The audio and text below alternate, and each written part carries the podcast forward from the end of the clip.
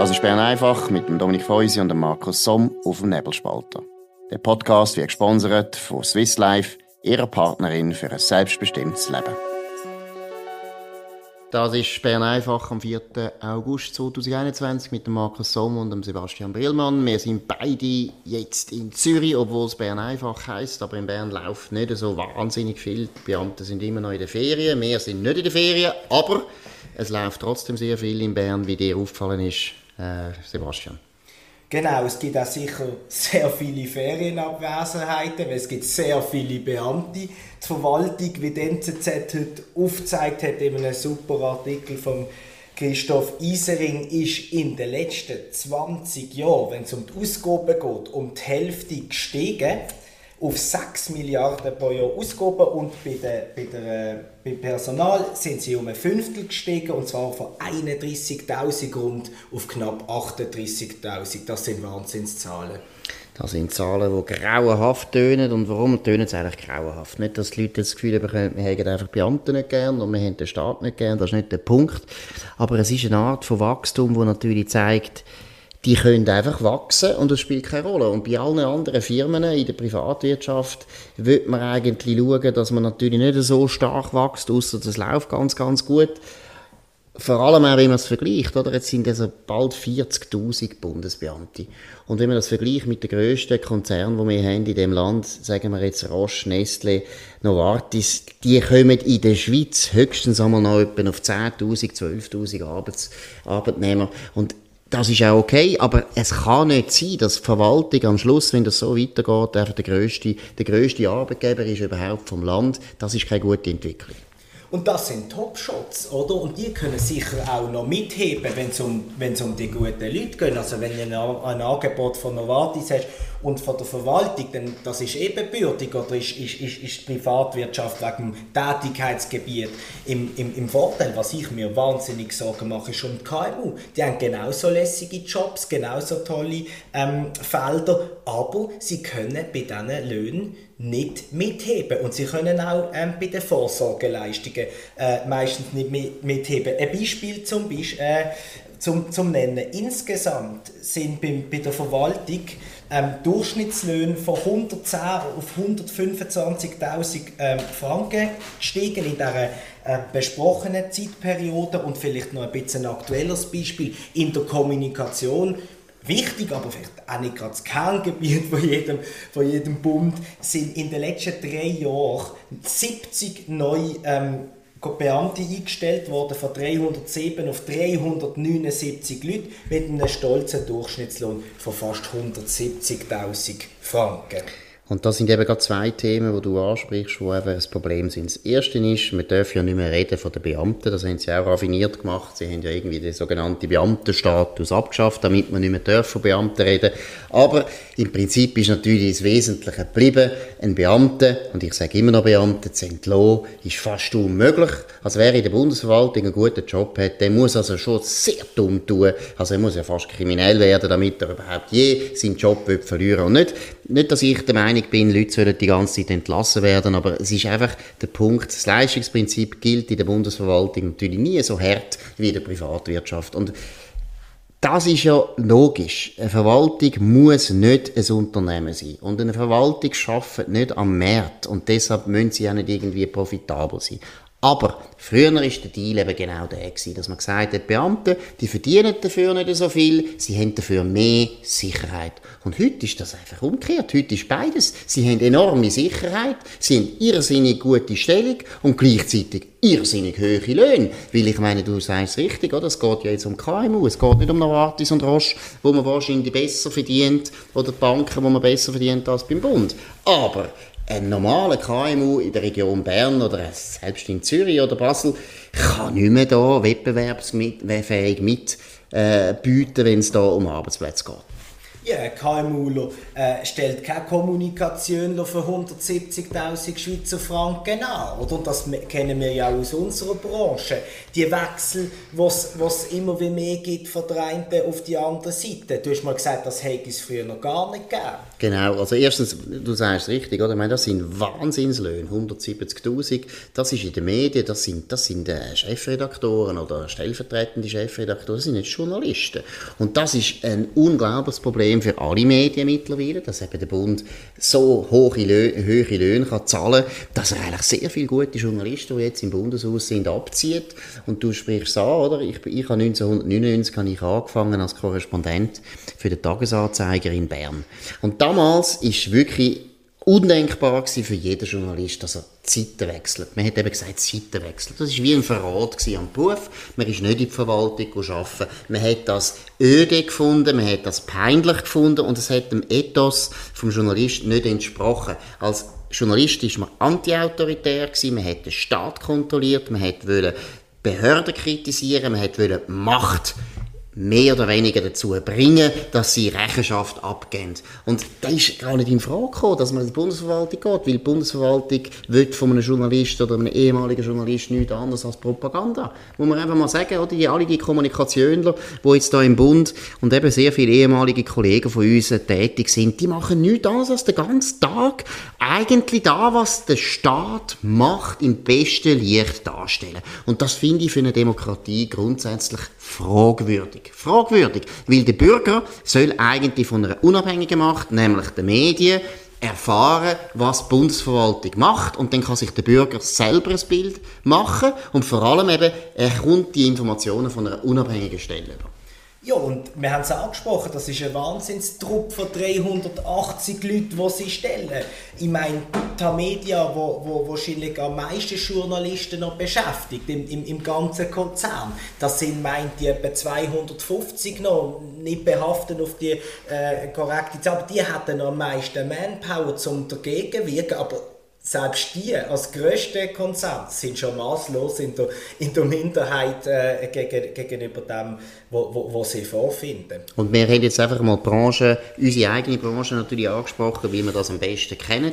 Aber ich nehme an, dass das praktisch in allen Branchen ist, oder? Dass Ingenieure, Juristen und so weiter, you name it, dass die alle natürlich im Prinzip einen gewissen Sog erleben von der Bundesverwaltung oder überhaupt von der Verwaltung oder auch von der kantonalen Verwaltungen. Und das ist keine gute Entwicklung, weil letztlich müssen wir schauen, dass die fähigen Leute, die müssen in die Privatwirtschaft, weil die Privatwirtschaft schafft den Wohlstand und nicht der Staat. Nicht gegen den Staat, der Staat soll tüchtig sein, er soll effizient sein, das ist ja meistens, wenn er eben nicht so viele Leute hat, aber grundsätzlich ist es eine schlechte Entwicklung, dass die Bundesverwaltung so wächst und ganz schlecht ist, und das ist jetzt in der Branche, dass Kommunikation so einen Stellenwert bekommt. Das sind 300, wie vielleicht gesagt, 370, 80, ja. 380 Leute angestellt, um den ganzen Tag die Fassade vom Bundeshaus goldig anzumalen, damit alle das Gefühl haben, was ist das für ein schöner Staat.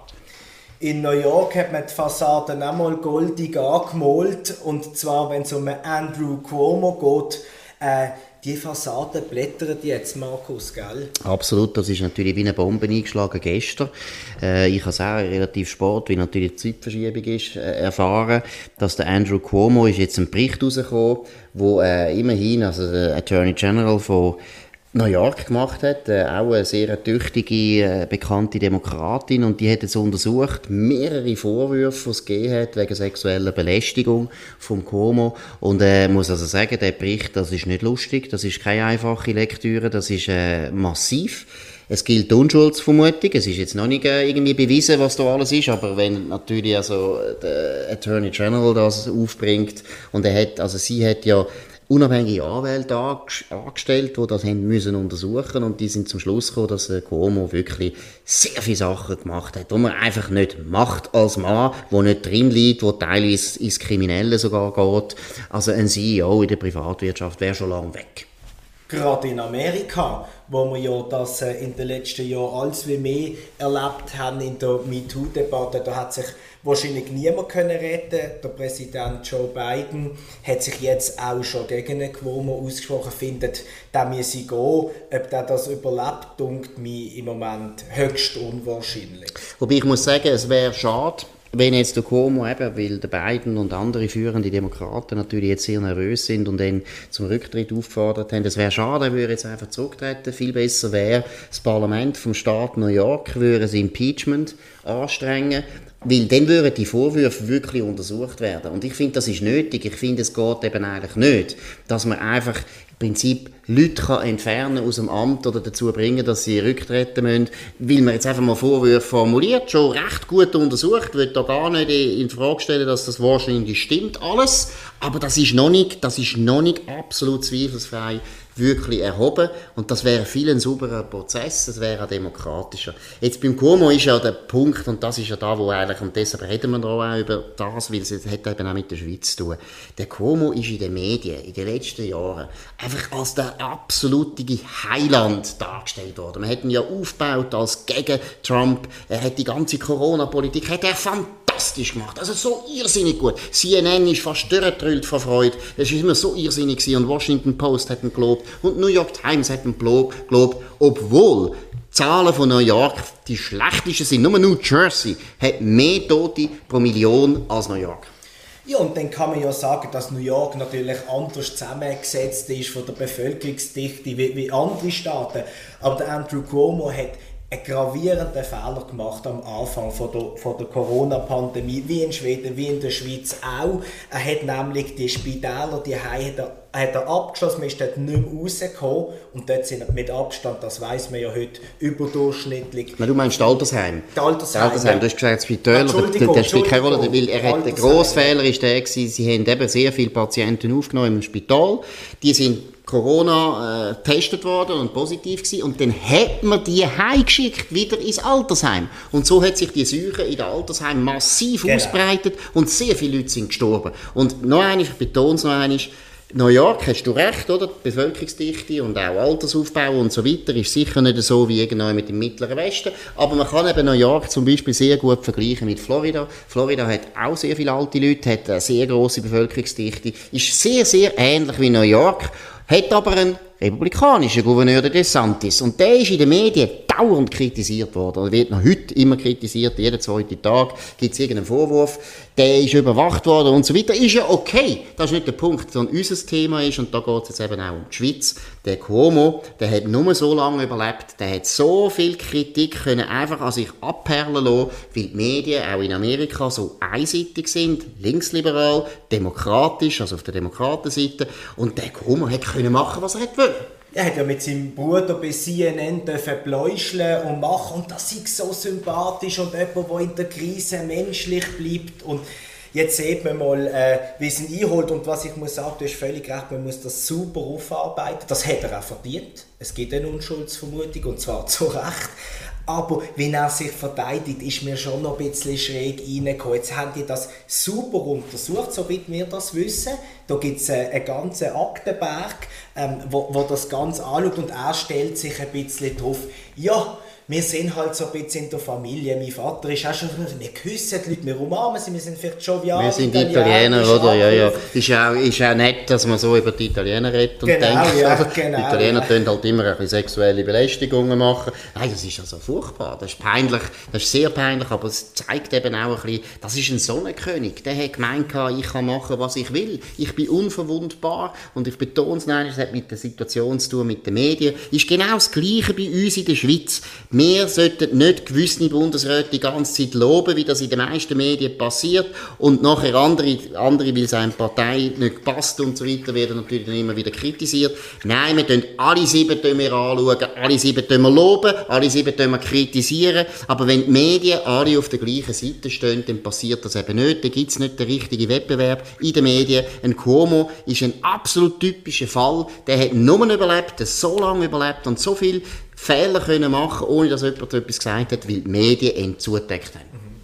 Und was wir Medien ja manchmal auch nicht so gut können, ist Selbstkritik. Und wir machen das jetzt, und zwar in der, in der letzten Sendung vom, vom, äh, von der Ferien von Dominik Feusi haben wir auch als Vorschau auf die Olympischen Spiele geschaut. Und ich habe gesagt, das hat man so absagen, das bringt gar nichts, wir sind übersättigt, wir haben so viele Sportevents nachgeholt in den letzten Wochen, ohne Zuschauer, immer Corona, geht's, geht's nicht, ähm, habe ich gefunden, nein. Und jetzt wollte ich mich korrigieren, zumindest was Sportliche betrifft. Die Schweizer haben wirklich äh, äh, die Olympischen Spiele, obwohl sie in der Nacht stattfinden, man kaum kann Fernsehen schauen, haben sie, haben sie in unsere Stube gebracht. Wir haben da vielleicht einmal eine Highlight-Show geschaut, vielleicht in der Tagesschau.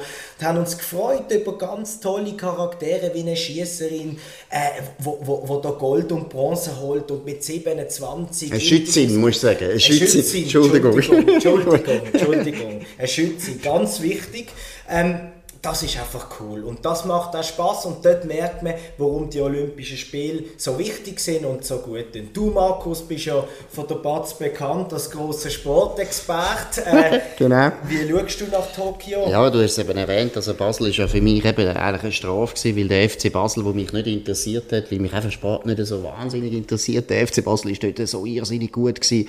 Da habe ich ja müssen vorgehen, es würde mich auch ab und zu interessieren, aber auch Olympia interessiert mich nicht so wahnsinnig, gebe ich alles zu und hat auch jetzt, obwohl die Erfolge, die sind sehr erfreulich und schön. Und genau die Geschichten, die du schilderst, die sind, die sind alle sehr, sehr äh, sympathisch und da tun wir uns alle darüber freuen, aber es hat mich trotzdem nicht, es nicht einmal so weit gebracht, dass ich vom Fernsehen schauen bin. Aber, was ich will betonen, Sport, und obwohl ich mich nicht so interessiere, Sport ist einfach eine irrsinnige Lebensschule und vor allem ist es heute noch der einzige Bereich, die einzige Branche von der Unterhaltungsindustrie, wo man einfach darf das Leistungsprinzip so abfeiern. Das ist einfach gut. Es gibt eine Rangliste, es gibt einen, der gewinnt, es gibt einen, der verliert und das ist nichts Schlimmes, sondern man sollte die Leute können bewerten, weil es gibt nichts Faireres, nichts Demokratisches, nichts Besseres als das Leistungsprinzip, wo leider gerade bei uns auch in den Bildungsinstitutionen immer mehr abgebaut wird. In der Politik wird es auch abgebaut, in der Bundesverwaltung sowieso. Genau, was wir vorher besprochen haben, das Leistungsprinzip wird im Sport immer noch hochgehalten und das ist sehr positiv. Und wir tun jetzt das Leistungsprinzip bis zum Schluss auch noch hochhalten in Bern einfach. Wir tun nämlich jetzt wirklich mal 16 Minuten haben wir jetzt geredet, das ist gut, das ist gut, nicht mehr überbesen, wie wir das letzte, wie wir das, ja, wie wir das gestern gemacht haben, sondern es geht wirklich darum, eben, dass Bern einfach kurz und bündig einfach die neuesten News, die neuesten Analysen, die neuesten Ereignisse von Bern vor allem, von der Schweiz, aber eben auch durch, durchaus auch vom Ausland, tut kommentieren und beurteilen und auch vor allem auch mitteilen. In dem Sinne, danke für eure Aufmerksamkeit. Wir wünschen euch allen einen schönen Abend. Morgen wieder zur gleichen Zeit auf dem gleichen Kanal nebelspalter.ch. Abonnieren. Danke vielmals und auf Wiederhören. Das war Bern einfach mit dem Dominik Feusi und dem Markus Somm auf dem Nebelspalter. Der Podcast wird gesponsert von Swiss Life, ihrer Partnerin für ein selbstbestimmtes Leben. Den Podcast könnt ihr auf nebelspalter.ch abladen und auf allen gängigen Plattformen wie Spotify oder Apple Podcast und so weiter.